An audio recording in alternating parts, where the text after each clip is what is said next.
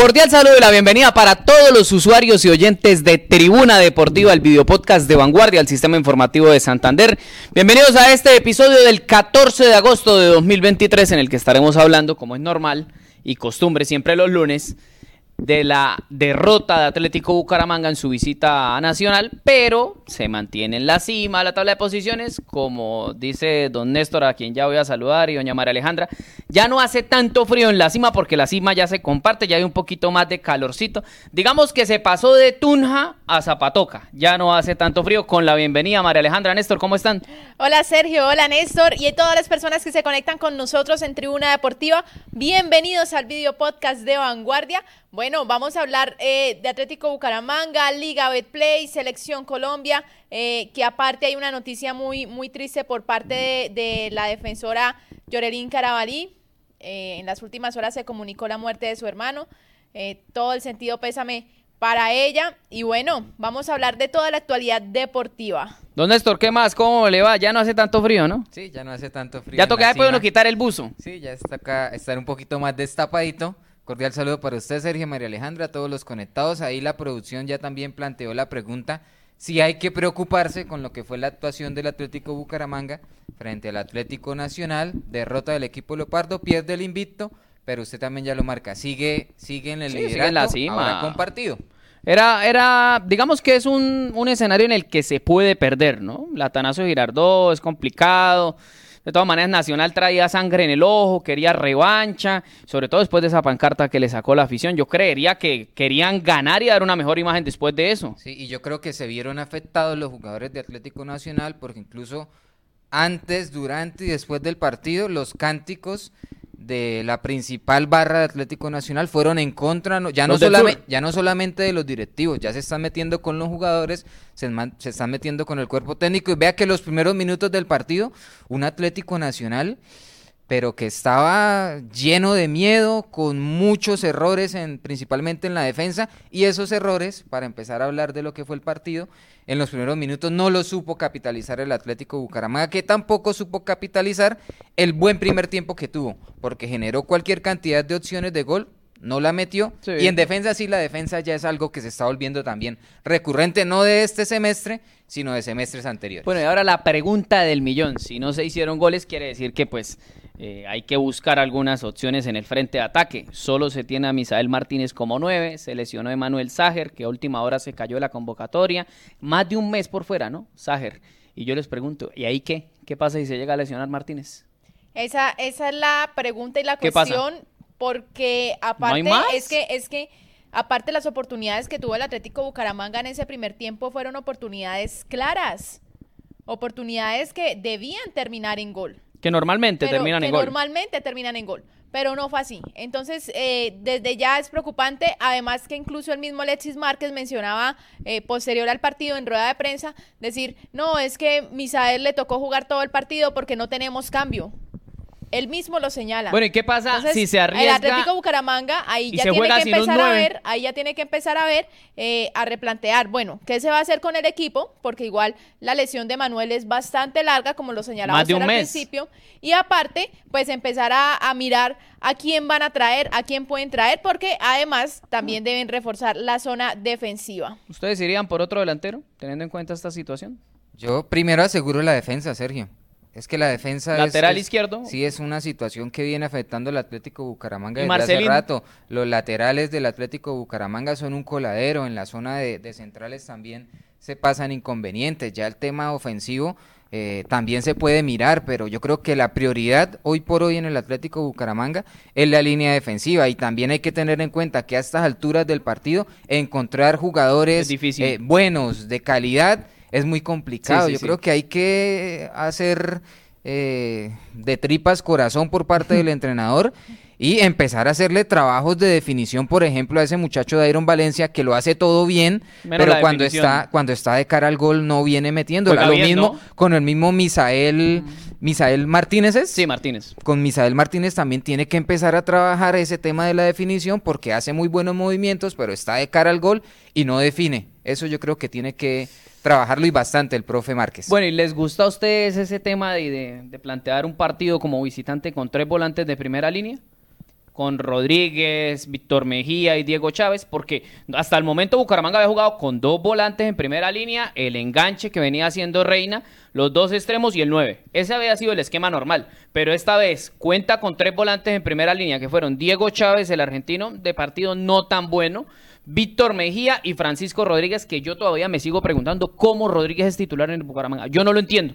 No sé si es que le conoce un secreto al profe Alexis Márquez o si es muy amigo de alguien, pero no rinde, no rinde. Fue de lo más discreto de Bucaramanga. La verdad, a mí no me, sigue sin convencer. Yo no tengo nada personal contra Rodríguez. Seguramente es un buen muchacho, eh, qué sé yo, será un buen hijo, buen esposo, no sé si tendrá hijos, pero sigue sin rendir en Bucaramanga. Eh, fue uno de los que tuvo un pie afuera y ahora sigue en el equipo y fíjese usted, ante la baja de Reina lo pusieron de titular a él. Y a mí no me convence, o a ustedes les convenció esa línea de tres. A mí me gustó la línea de tres, digamos, por el tema de Mejía y Chávez, pero lo de Rodríguez a mí no me convence. A mí en el papel, cuando usted me dice jugar con línea de tres en Medellín o en una plaza como Bogotá, en Cali, yo digo listo, en el papel vale la pena para hacerse fuerte defensivamente, para que sea una línea que no solamente recupere, sino que empiece a hilvanar jugadas desde la mitad del campo. Pero particularmente esta línea de tres que montó el Atlético Bucaramanga con Mejía, con Rodríguez y con Chávez fue muy débil, me parece. En marca y en materia ofensiva, vea que el, más claro fue Mejía. Sí, Mejía fue en el papel, entre comillas, se supone que es el, el que se encarga así de recuperar, pero que le cuesta a la hora de pasar al frente de ataque. Quedó en deuda Chávez. De hecho, también eh, el segundo gol viene en una mala entrega de él.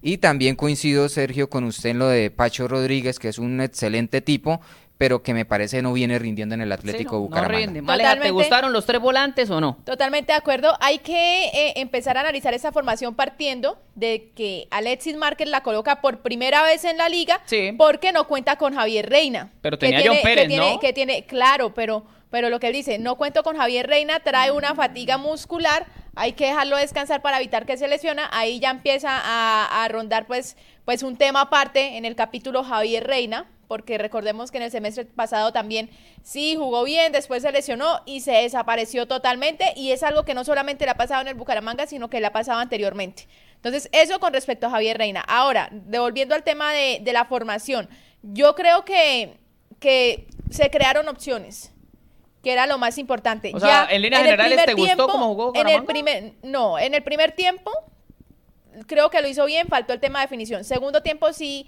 eh, pésimo, no me gustó ahí como ese planteamiento que se intentó hacer. Al final se intenta meter a John Pérez y pues cambia como la formación táctica, pero creo que el segundo tiempo del Bucaramanga en cuanto a la formación fue algo que no se adaptó y que el equipo no se sintió para nada cómodo. Bueno, pues a propósito del tema de los tres volantes, vamos a escuchar a Alexis Márquez hablando precisamente de esta novedad táctica que presentó el equipo ante Atlético Nacional. Bueno, como todos saben, nosotros inicialmente eh, pensábamos traer a Javier Reina él terminó un poco fatigado eh, el posterior de una de sus piernas, entonces preferimos dejarlo quieto porque corríamos el riesgo de que de pronto hoy se nos lesionara y se nos fuera un poco más de tiempo en la recuperación. Preferimos darle el, descanso, iniciamos con una línea de tres que no lo habíamos hecho en el torneo en zona media, con jugadores que tienen muy buen pie, el caso de, de Pacho Rodríguez, de Chávez y de Mejía. Eh, la idea era eh, hacer ese juego interior desde inicio, desde el arquero, porque como se dieron cuenta, no nos gusta tirar mucho el balón arriba, sino sacar el balón desde atrás con buena movilidad. Nos falta engranar un poquito más esa parte de arriba, pero así todo tuvimos opciones, tuvimos opciones de, de concretar y desafortunadamente no se hicieron, pero creo que nos deja contentos porque se hace un buen trabajo. Creo que acá todo el mundo se dio cuenta que el equipo juega bien, que tiene buena movilidad que llega al arco rival, pero que no nos podemos equivocar porque nos están cobrando, nos sucedió en Bogotá frente a Millonarios y hoy acá, pero bueno, eso hay que seguir corrigiendo y la idea es seguir mejorando. Fíjese usted, el profe Alexis Márquez lo dejó contento la derrota. A mí no sé, me, quedé como condorito, plop. A mí me gustó, me gustó el primer tiempo del equipo.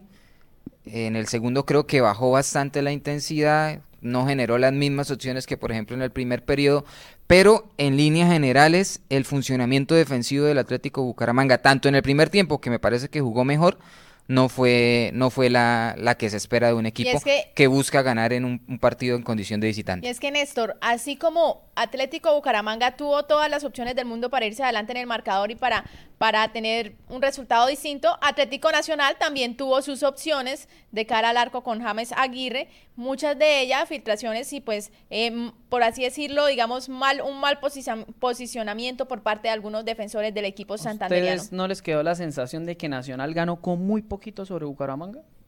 A mí me parece eso. O sea, sin ser infinitamente superior, sin ser el subcampeón del fútbol profesional colombiano, sin ser el representante de Colombia en los octavos de final de la Copa Libertadores, eliminado.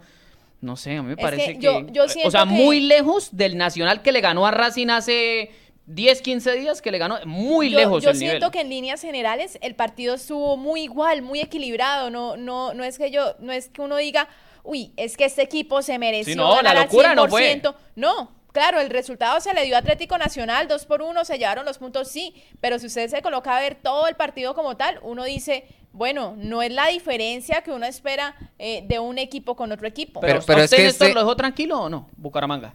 No, a mí- a- no, a mí no- a mí- Porque el profe Alexis Márquez dice que lo dejó contento el funcionamiento y no sé qué. ¿A usted lo deja contento y lo deja tranquilo ese funcionamiento? ¿O usted dice, hay que corregir bastante? No, a mí no me deja tranquilo. Vea que yo desde hace varios programas vengo diciendo que Atlético Bucaramanga no ha enfrentado a los rivales que realmente lo midan. Y para mí, el Atlético Nacional, con todas las dificultades que, que por Sí. momentos presenta, sí es un rival medible para el Atlético Bucaramanga. ¿Y qué pasó? Que el Atlético Bucaramanga no estuvo a la altura.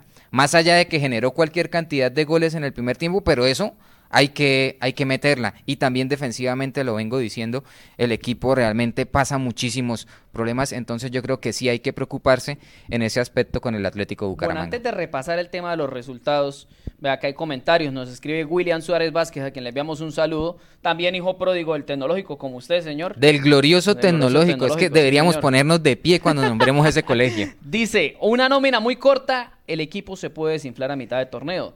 Doalfre Pinto Freile, nacido en... Ah, nacido en Medellín, vea. A Bucaramanga lo asustan las camisetas. No pudo ¿Doalfre es paisa? Es paisa. Ah, bueno, no Nacido en sabía. Medellín, vea. Hace saludo para el 31 paisa. años, dice acá. No pudo con Junior, Millonarios ni Nacional. Ninguno de esos equipos pasa por un buen momento. Oiga, sí. Fíjese usted, Bucaramanga no le ganó a ninguno de los tres y los tres vienen de capa cada día. Bueno, señor. Sobre todo Junior y Nacional. Digamos que Millonarios no viene tan mal, pero Pero también le ha Así, costado mucho le el costado arranque. Le ha costado mucho el arranque a Incluso Millonarios. Perdió contra Jaguares. Perdió contra Jaguares, Perdió sí. contra Jaguares 2 por 0. sí, es verdad. Vea, El Eu- Jaguares al que Bucaramanga le ganó cómodo acá en el Estadio Alfonso López. Eugenio Alarcón escribe, todas las veces no se gana, pues el objetivo es ganar, vamos con todas, Dios nos dará la victoria, hay que perseverar.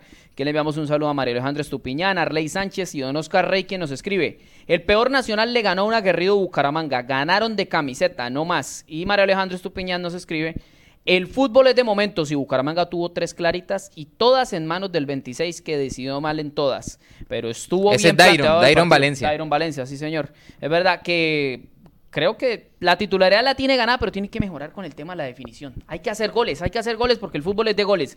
Y si Bucaramanga no los hace, los ve a hacer y eso fue lo que le pasó con Nacional. Y de Atlético Nacional, eh, me parece que es muy similar al Atlético Nacional de la temporada pasada. Recuerde que Atlético Nacional está disputando los cuadrangulares semifinales y la gente venía diciendo, este equipo únicamente ha jugado dos, tres partidos buenos en el semestre, Sí. estando ya en cuadrangulares semifinales. final. Y así llegó a la final. Y y, así jugan- fue el subcampeón. y jugando la final mal, porque la jugó Y casi mal. la gana, casi le gana a Millonarios. Entonces, Sí. este es el Atlético Bucara- eh, Atlético Nacional, es un equipo muy curioso que no convence, que la afición le tira a los jugadores, a los Hasta directivos, pero que consigue resultados y que tiene momentos en los que uno dice, este es el Atlético Nacional, que saca esa jerarquía, esa chapa, como con Atlético Bucaramanga, que en su momento estaba para darle el golpe, estaba más cerca el Bucaramanga de hacer el 2 por 0 que Nacional Sí. de cualquier otra cosa. Y Nacional fue el primero que marcó y aprovechó esas deficiencias y esos momentos que tuvo en el partido del equipo verdolaga. Y también yo creo que es un tema psicológico lo de Nacional, porque lo que usted decía, a mí también me dio la sensación de que estaba muy nervioso el equipo antioqueño empezando el partido. Era un manojo de nervios. Yo creo que de todas maneras esa eliminación de la Libertadores en algún momento les va a pasar factura Y no solo eso, fíjese que le estaban cantando que se vayan todos. Claro, que se es vayan que los el tema, el tema es llegar a un estadio, Claro. eh, estar de local, 10.000 le estén con, una, cantando a con usted. una hinchada que normalmente les Lo da apoya, todo, lo apoya, que, que canta, que, que dejan todo allá para alentarlos y ver que les están cantando en contra, ver la realidad que fueron eliminados de la Copa Libertadores, que era el gran objetivo, porque ese Atlético Nacional sí, eh, la Liga Colombiana bien, si se consigue, bien, pero el objetivo principal estaba allá, en la Copa Libertadores. Es Entonces, es ver que se falló en el objetivo general, ver que la gente le canta y también ver que, que de alguna forma el otro equipo está llegando con mucho peligro eh, a su zona defensiva. Entonces, todo eso siento que se le sumó a Atlético Nacional, que al final supo aprovechar esos errores del Atlético Bucaramanga, errores que no son la primera vez que, que, que aparecen sobre el terreno de juego, sino que es algo reiterativo para el equipo Leopardo. Bueno, vamos a escuchar a Santiago Jiménez, el lateral derecho del equipo santanderiano, quien habló después de la victoria y analizó su actuación individual. Creo que, que estoy feliz acá y se nota. Creo que me han llenado demasiada confianza. Eh, me acuerdo que hace unos años atrás me decías que, que después de mi lesión nunca volví a ser el mismo. Y obviamente en ese momento me dolió, pero, pero fue una lesión muy complicada, que vos sabés. eh, pero nada, seguí para adelante. Soy un jugador que da el 100% en la cancha, pero a ese 100% le tenía que poner algo más. Creo que acá he encontrado ese algo más. Estoy muy cómodo, muy contento y a disposición a lo que, a lo que el profe eh, ve en mí, virtudes. Entonces, Bueno, ahí escuchábamos a Jiménez. Eh, repasemos de una vez entonces cuáles fueron los resultados de esta fecha 5 que arrancó con la victoria de Alianza Petrolera 3-1 sobre Envigado. El equipo de, de Barranca Bermeja le rinde, ¿no? Está cuarto en la tabla de Mire, posiciones. mire las diferencias. También, lógicamente, uno es un equipo grande, otro es un equipo chico, pero Alianza Petrolera a la fecha tiene ocho puntos, Sí, dos ganados, dos menos. empatados, con un partido menos. Atlético Nacional a esta altura tiene los mismos ocho puntos, dos partidos ganados, Sí. dos empatados. ¿Y cómo medimos o cómo se le mide a estos equipos? En, Atlet en Alianza Petrolera, todo es perfecto, gran Claro. campaña, bien invicto. En Atlético Nacional, todo es crisis, Sí. eh, no levanta y mire que está ahí en la pelea de todas maneras el uno- equipo verdolaga. Uno normalmente espera que equipos como Nacional, Junior, Millonarios, Santa Fe, no Cali, solamente América, ganen y tengan buenos bien. resultados, sino que generen buen fútbol. por lo que significa su nombre. Bueno, también eh, se jugó el compromiso entre Águilas Doradas contra Deportivo Cali, en el que Águilas Doradas ganó 1 por 0. Tolima derrotó 1 por 0 al Atlético Huila. Santa Fe empató 1 por 1 ante la Equidad. Junior empató 0 por 0, 0-0 con Pasto. ¿Ustedes Este escucharon la de rueda de prensa de Bolillo? ¡Ay! ¡Qué cosa tan impresionante! Yo había visto ruedas de prensa con tensión, pero como esa, ninguna Es en que el fútbol Bolillo, colombiano. Bolillo viene de una y no ha salido de eso y ya está metido en otra. No, Todo es empezó porque cuando iban llegando al estadio eh, Sí, le empezaron a Que gritar. si trajo la maleta. Exacto, y pues él reaccionó eh, de una forma grosera contra el hincha y Sí, pues se le ve mal a Bolillo, Groserísimo, hizo- gestos le- le, obscenos. hace algunos, algunos gestos con su mano, pero más allá de todo eso, bueno, es que él le está, hizo pistola. él- él está representando a una institución Sí, claro. Claro. tiene, No, y tiene ese después cierto puesto que uno dice tiene una responsabilidad y más sobre, sobre, sobre algo que mueve a tanta gente, que tanta gente está pendiente, qué hace, qué no hace, si el equipo gana, porque, porque hay que decirlo, el fútbol es de pasión. Sí, y hay muchas personas que, que realmente eh, Pero le dijo que se meten mamó alma, de vida eso, y ¿no? corazón. Dijo que él responde con papa y Es, es que ese es y el tema también, es que después justifica Sí. eh, esas acciones que no caben en la cabeza de nadie. Sí, Pero en las del. Bolillo Gómez, que cada vez que habla, cada vez que aparece en medios de comunicación, la viene embarrando y bastante. terminaron alegando con periodistas que estaban en la rueda de prensa. Yo no sé hasta qué punto. Bueno, uno no, yo no soy quien para dar lecciones de periodismo, ni mucho menos, pero pues a las ruedas de prensa uno normalmente va a preguntar, no a comentar y analizar, porque para comentar tenemos, por ejemplo, este espacio, o los colegas tendrán sus columnas de opinión, o sus programas de radio, de televisión, qué sé yo. Pero uno a la rueda de prensa normalmente va a hacer preguntas del funcionamiento, de cómo se siente, de todo ese tipo de cosas. Pero fue de verdad tensionante como Gabriel Fuentes terminó agarrado con un periodista de Barranquilla. Durísimo. Y Bolillo también se metió en la, en la discusión que ya se estaba saliendo de verdad de control. Le tocó al jefe de prensa decir, no más, terminamos la rueda de prensa, chao. Bastante Durísimo. complejo el tema para el Junior del Barra- de Barranquilla, que es protagonista por todos lados, menos por el fútbol. Sí, es verdad. Bueno, me sigamos sor- repasando el resto de marcadores. Claro, para seguir repasando el tema de, de marcadores, también me sorprende que después de tantas jornadas, con únicamente tres puntos de 15 posibles, siga eh, Bolillo Gómez al Sí. frente del Junior. Y me sorprende más por, por la dirigencia en Barranquilla, que no está acostumbrada a dar estos respaldos a los entrenadores. Once Caldas derrotó 1 por 0 a Deportivo Pereira con gol de Dairo Moreno que se acerca cada vez más a, a su siguiente, vida, a ¿no? su siguiente, voy a decirlo así, por así decirlo, a su siguiente presa para, Sí. para alcanzar el, el récord de Es- máximo está goleador del a fútbol 14 colombiano. goles de Sergio Alejandro Galván Rey, quien Lo es va a el pasar. máximo artillero del fútbol colombiano. Seguramente va a ser difícil que lo alcance en este torneo, Sí, pero porque va a 14 tener goles... eh, Pero el, menos el prome- el promedio goleador está entre 13 15 goles por mucho Pero, en eh, Colombia. pero Pero, alcanza a seguramente a este paso, en las primeras fechas del próximo año, va a conseguir ese récord. Bueno, Medellín le ganó 3-1 en condición de visitante al América de Cali, que la verdad sigue sin ver el oasis de la victoria. y También la gente, la gente en Cali está bastante Disgustada. molesta con el equipo y principalmente con el entrenador Lucas González. Jaguares le ganó 2-0 a Millonarios, Nacional le ganó 2-1 a Bucaramanga y la fecha 5 se completará con el partido entre Boyacá Chico y Unión Magdalena este lunes 14 de agosto sobre las 7.40 de la noche. Que es el recomendado, que es el recomendado de María Alejandra. Sí, que dejemos un segundito estos resultados y vea, de los grandes, considerados grandes en Colombia, perdieron Cali, eh, perdió América y perdió Millonarios. No pudo Santa Fe, No ganó Santa Fe y no tampoco pudo Junior. Junior. Vea usted. No deja de ser sorpresivo este tipo de resultados. Repasemos de una, ¿les parece? Cómo quedó la tabla de posiciones de la liga luego de jugadas cinco fechas y pues con algunos partidos pendientes por cortesía de nuestros amigos de la Di Mayor. Bucaramanga se mantiene líder con 10 puntos gracias a la diferencia de gol porque tiene más 5. Los mismos puntos tiene Medellín y los mismos tiene Águilas Doradas. Solo que Águilas tiene un partido menos. Así es. Alianza Petrolera se encuentra en la cuarta posición, ocho puntos, cuatro partidos jugados, los mismos partidos que ha jugado Atlético Nacional, que está en la quinta casilla con ocho puntos. Once Caldas tiene siete, los mismos que tiene La Equidad, Pasto, Tolima, Atlético Huila.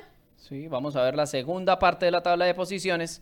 Vamos a pelear nuestra producción que la, la veamos. También Santa Fe tiene 7, Jaguares 6, luego vienen América, Millonarios con 5, Cali tiene 4, Junior solo tiene 3. Y quiero detenerme un segundito en eso. Vean, si ustedes miran la segunda parte de la tabla de posiciones, están de los grandes: Santa Fe, América de Cali, Millonarios, Cali, Junior. Estamos hablando de que grandes Perfectamente esa segunda parte de la tabla podría ser Sí, la de arriba. Para un de arriba. desprevenido hincha que le digan Santa Fe líder, bueno, Jaguares sería sorpresa, que sería segundo, pero después tercero América, América, Millonarios, Millonarios, Cali. Junior y hasta el mismo Unión Magdalena, que Sí. bien o mal tiene historia en el fútbol colombiano. Bueno, así va la tabla y repasemos de una cómo se va a jugar entonces la fecha 6, porque seguramente Bucaramanga ya comenzó a preparar lo que será la fecha 6 de la Liga Betplay. Claro que previamente tendrá el partido de vuelta de los octavos de final de la Copa Betplay ante Millonarios el próximo jueves, donde estarán recibiendo al cuadro embajador en el Alfonso López. Así se va a jugar la fecha 6, María Alejandra. Deportivo Pereira enfrentará a Jaguares de Córdoba el sábado 19 de agosto a las 4 de la tarde. Unión Magdalena jugará contra Independiente Santa Fe a las 6 y 10. La Equidad jugará contra Junior a las 8 y 20 de la noche. Lo que será el domingo 20 de agosto jugará Paso contra Boyacá Chico a las 2 de la tarde. Envigado frente al América de Cali a las 4 y 10. Medellín enfrentará Alianza Petrolera a las 6 y 20 de la tarde. Atlético Huila jugará contra Atlético Nacional a las 8 y 30 de la noche. Y para finalizar, el lunes 21 de agosto, Atlético Bucaramanga enfrentará Águilas Doradas a las, a las 4 de la tarde. Deportivo Caire, Cali jugará contra Deportes Tolima a las 6 y 10 de la tarde. Y Millonarios Con el Once disputará Caldas. su partido contra el 11 ¿Cuál? Caldas a las 8 y 20 de la noche. ¿Cuál es el partido para ver para ustedes de esos que tenemos ahí? ¿Y cuál es el partido para echarse un sueño? Medellín, Alianza Petrolera, me parece que es un partido bastante interesante por el presente que tienen los dos equipos. Y A mí- siento que el partido entre Bucaramanga y Águilas Sí. Doradas también va a ser. Fíjese que los dos están ahí con 10. Y hemos hablado de termómetros, de equipos que puedan medir, medir. el funcionamiento de Atlético Bucaramanga. Yo sumo a Águilas Doradas, que viene bien y que también en las temporadas pasadas siempre ha sido protagonista metiéndose en cuadrangulares semifinales. Así es, bueno, vamos a una corta pausa y volvemos con todo el tema de selección Colombia femenina.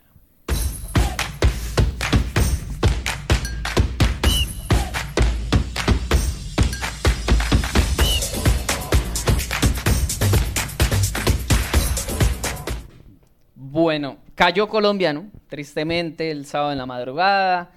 Se despidieron eh, la selección Colombia del Mundial Femenino de Mayores. Ya llegaron incluso a la capital del país, de su regreso de territorio de Australia y Nueva Zelanda, donde se está disputando la competencia. Ya solo quedan cuatro, ¿no? Por el título. ¿Les dolió la, la, eliminación o creen que fue justa o creen que se pudo haber hecho algo más? A mí me quedó la sensación de que Inglaterra gana por errores colombianos, más no por virtud de ellos. Totalmente de, acuerdo. Me parece que así fue.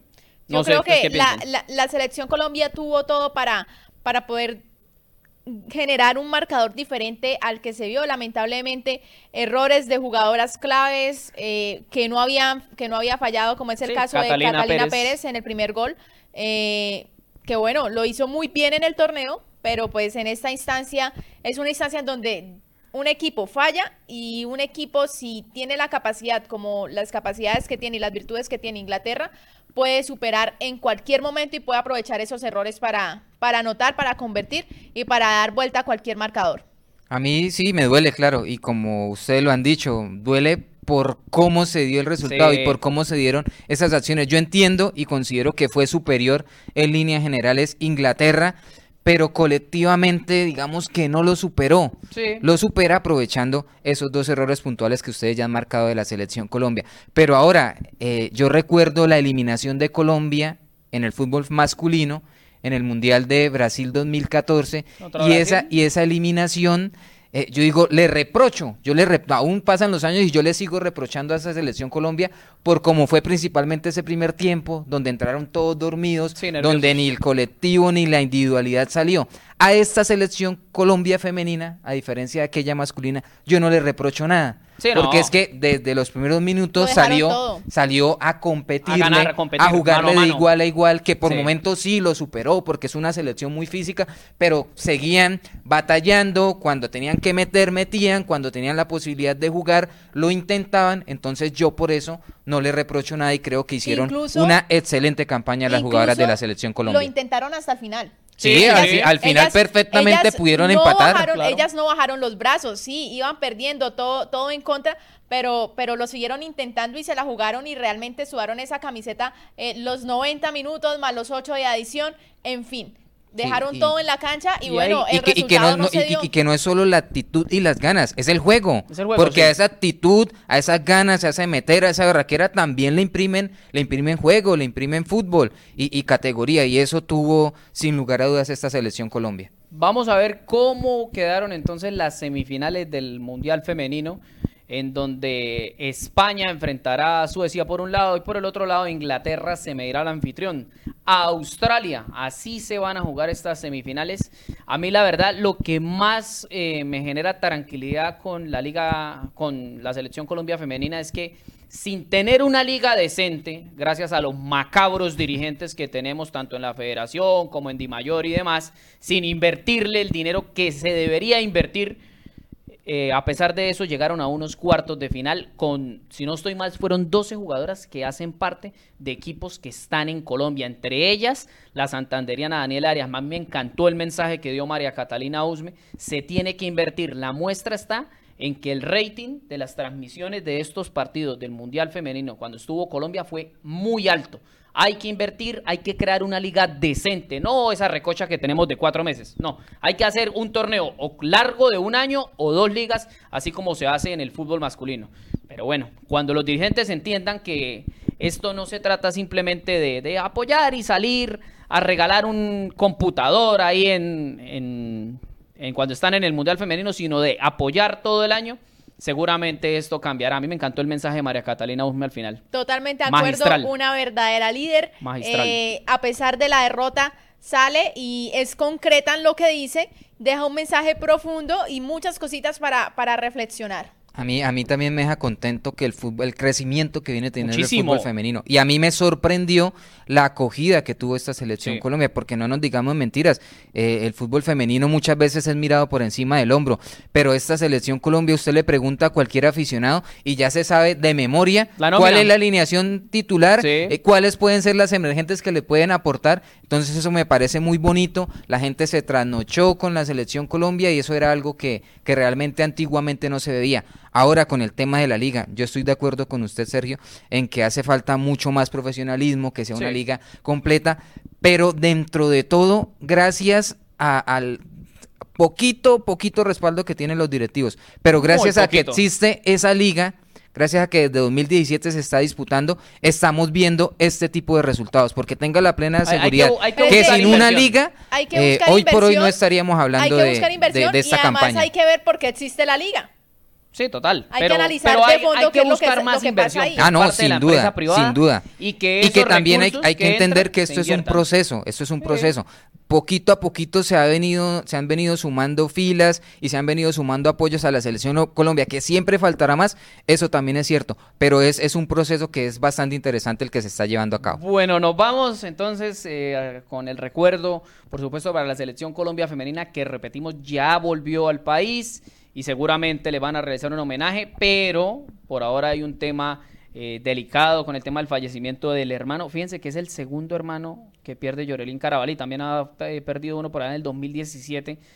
Es, es difícil, ¿no? La situación a veces en algunas zonas de, de Colombia es muy complicada con el tema de seguridad. Nos vamos, Néstor, María Alejandra, gracias por acompañarnos. Gracias a todas las personas que se conectaron y bueno, ojalá algún día po- po- podamos sentarnos acá y decir, las chicas de la selección Colombia tienen los mismos beneficios que tienen los hombres, así Sería muy como bueno. así como lo tienen en la selección de Estados Unidos. Sería muy bueno. Sería sería muy bonito poder decir eso. Chao, Ojalá Néstor. algún día se Sí, porque dé. si con poquitico se llegó a cuartos de final, imagínese donde se invirtiera mucho más. Totalmente de acuerdo. Chao, Néstor. Gracias. Chao Sergio, chao María Alejandra, a todos los conectados, mil gracias por la sintonía. Bueno, nos vemos y nos escuchamos en la próxima emisión de Tribuna Deportiva. Un abrazo para todos. Chao, chao.